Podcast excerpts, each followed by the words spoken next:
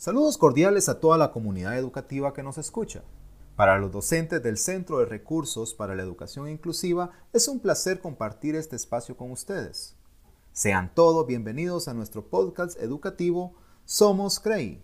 En él abordaremos temáticas relevantes de índole educativo con el principal objetivo de promover la educación inclusiva y equitativa en nuestro entorno laboral. Iniciamos.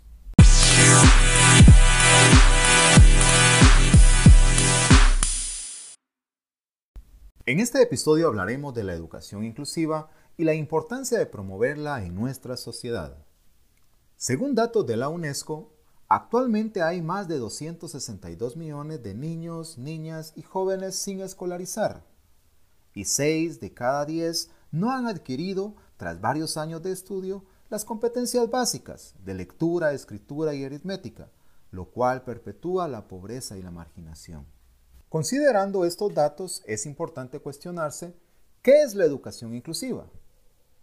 La educación inclusiva supone un modelo de educación que pretende atender a las necesidades de todos los niños y niñas, jóvenes y adultos, considerando especialmente aquellos casos en los que puede existir un riesgo de exclusión social.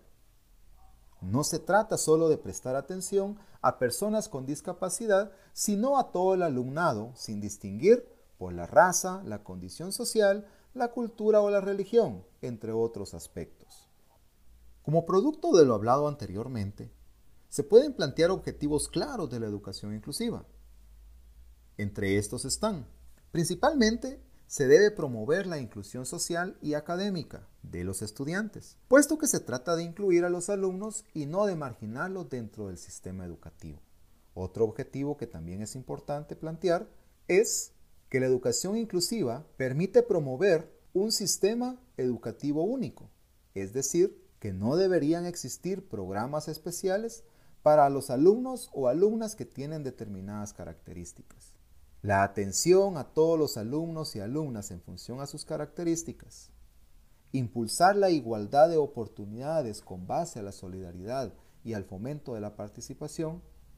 Promover la coordinación de todos los entes que forman la comunidad educativa y promocionar la inclusión en todos los ámbitos sociales y laborales es fundamental para la educación inclusiva. La educación inclusiva también tiene una serie de retos y obstáculos a superar entre los cuales enmarcaremos cinco. Uno, las creencias erróneas, que dificultan la integración de personas con discapacidad o de personas con culturas diferentes. Dos, las barreras físicas, puesto que algunas escuelas no están preparadas para que puedan acceder alumnos o alumnas con discapacidad. Tres, los planes de estudio, que son excesivamente rígidos y que no se plantean la existencia de la necesidad de diversos tipos de aprendizaje. Cuatro, los profesores que no están suficientemente preparados para hacer frente a la diversidad que se pueda dar en el salón de clases. Y cinco, la legislación de cada país que supone una exclusión de la educación inclusiva y que muchos alumnos quedan fuera del sistema educativo. Es importante también plantear cómo trabajar de forma inclusiva en el aula. Trabajar de forma inclusiva en el salón de clases es una de las claves de la educación de calidad plantearemos cuatro pautas para concretar un trabajo efectivo. La primera sería conocer a los alumnos y alumnas. Los profesores deben tomar el tiempo que sea necesario para conocer al alumnado, considerando a cada persona como un individuo con sus particularidades. Los juegos, las preguntas y la observación son básicas para alcanzar ese conocimiento.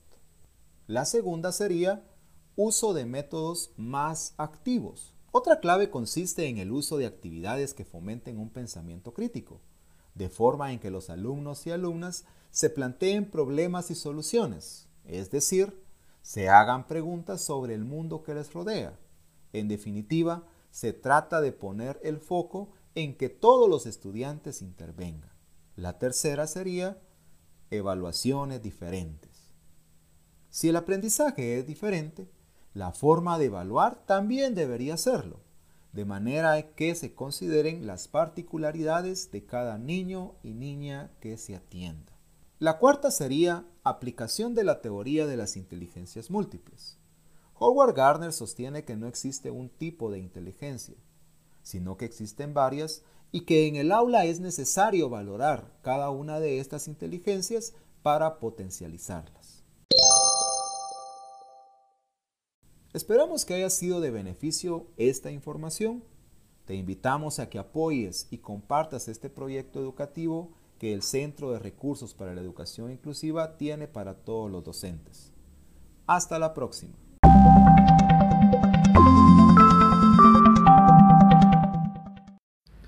El mejor método para los alumnos con dislexia y que a su vez es óptimo para todos los alumnos del salón es el que se basa en una metodología multisensorial, es decir, en una enseñanza en la cual los canales sensoriales son estimulados de forma simultánea, optimizando y enriqueciendo el proceso de aprendizaje de todos los alumnos. No existen dos alumnos idénticos que aprendan de la misma forma.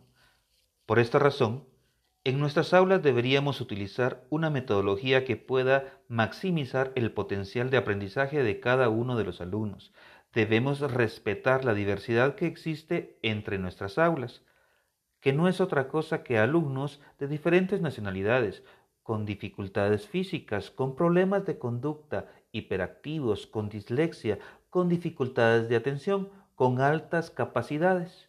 Necesitamos una metodología de aprendizaje que sea válida para todos y que nos permita atender la diversidad. El aprendizaje activo y multisensorial es una de las claves para garantizar la igualdad de oportunidades en el aprendizaje. Las diferencias sensoriales son la causa por la cual algunos no pueden aprender con efectividad solo al escuchar o leer. Para muchos, la enseñanza puede ser facilitada con gráficos, diagramas, mapas mentales computadoras, videos u otro tipo de ayudas visuales. Otros alumnos, en cambio, tienen que tener las ideas prácticamente en sus manos. Los alumnos deben poder realizar aprendizajes funcionales, saber por qué y para qué sirve aquello que van a aprender.